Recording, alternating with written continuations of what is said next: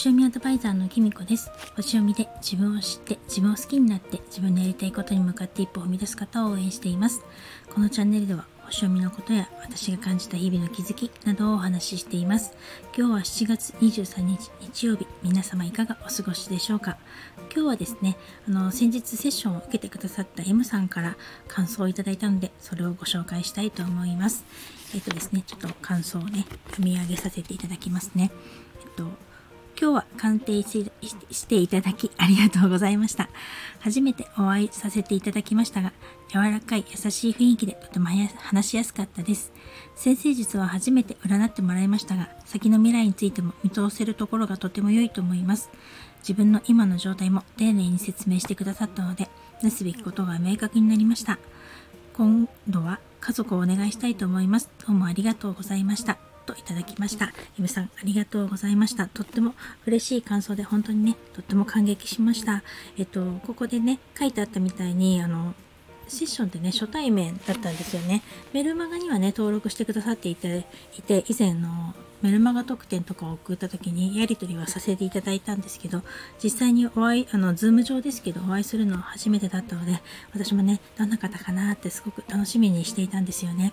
で私はあのセッションを受けてもらう方のことの一応あの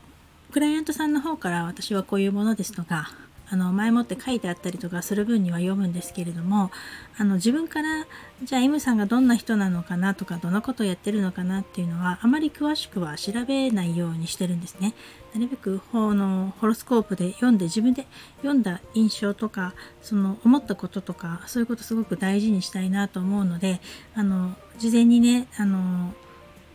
M さんのことはちょっと特別調べたりはしなくて自分の耳に入ってきたことだけをあのだけにしといたんですよ。ただね、あとは、あの、実際に、あの、クライアントさんの方から、にはね、あの、どんなことを当日聞きたいですかとか、今何が一番気になっていますかとか、悩んでることはありますかとか、そういう質問をね、させていただいています、前もって。でないと、あの、本当にホロスコープでわかることってたくさんあるので、それをこの時間内でお話ししきれないんですよね。だし、たくさんこうギュッとね、たくさん話しても、おそらく全部受け取るのは本当に大変なことなんじゃないかなと思うので、なるべくですね、聞きたいことっていうか、今どんなことがあって、あの、このセッションを受けたいと思っているのかとか、そういうのをね、あの、お聞きするようにしています。あとはね、実際にセッションでお話ししていく中で、あの、クライアントさんからね、あの、なるべくたくさん話してもらうっていうか、自分が話すんじゃなくて、あの、クライアントさんの方からいろいろ話してもらった上で、あの、二人でね、あの、回っていうかね、何かね、答えが見つけられたらな、なんて思っています。で、あの、実際に、あの、M さんはですね、ちょっとあの、ちょっと西洋先生術では違う、じゃないんですけれども違う占いをお仕事にされてる方だったんであの正直ね西洋先生術私ぐらいの程度でどれくらいあのお役に立てるかななんてかなりドキドキしてたんですけれどもあのメッセージにあったみたいにとても喜んでいただけてあのセッションの時にもねすごく良かったっていうふうなことをおっしゃっていただいてあのちょっと家族のこととか次をお願いしたいなとかすごく嬉しいことも言ってくださったのであの私もですねあの M さんとこういうセッションさせていただいてとっても嬉しかったですしそのセッションの間にはね M さんからいろいろ質問をいただいてあのあこういうことをクライアントさんは気になるんだっていうこととかも分かったりしてあのとてもね勉強になりました M さん本当にありがとうございました。とメッセージにもあったんですけれども、まあ、先の未来についても先見見通せる見通せるところがとてもいいっていうふうにね先生術のことをおっしゃっていただいたんですね。でまあ確かに本当にこうホロスコープのねどんどん先を見ていくと大体これぐらいの時がちょっと大変かなとかあの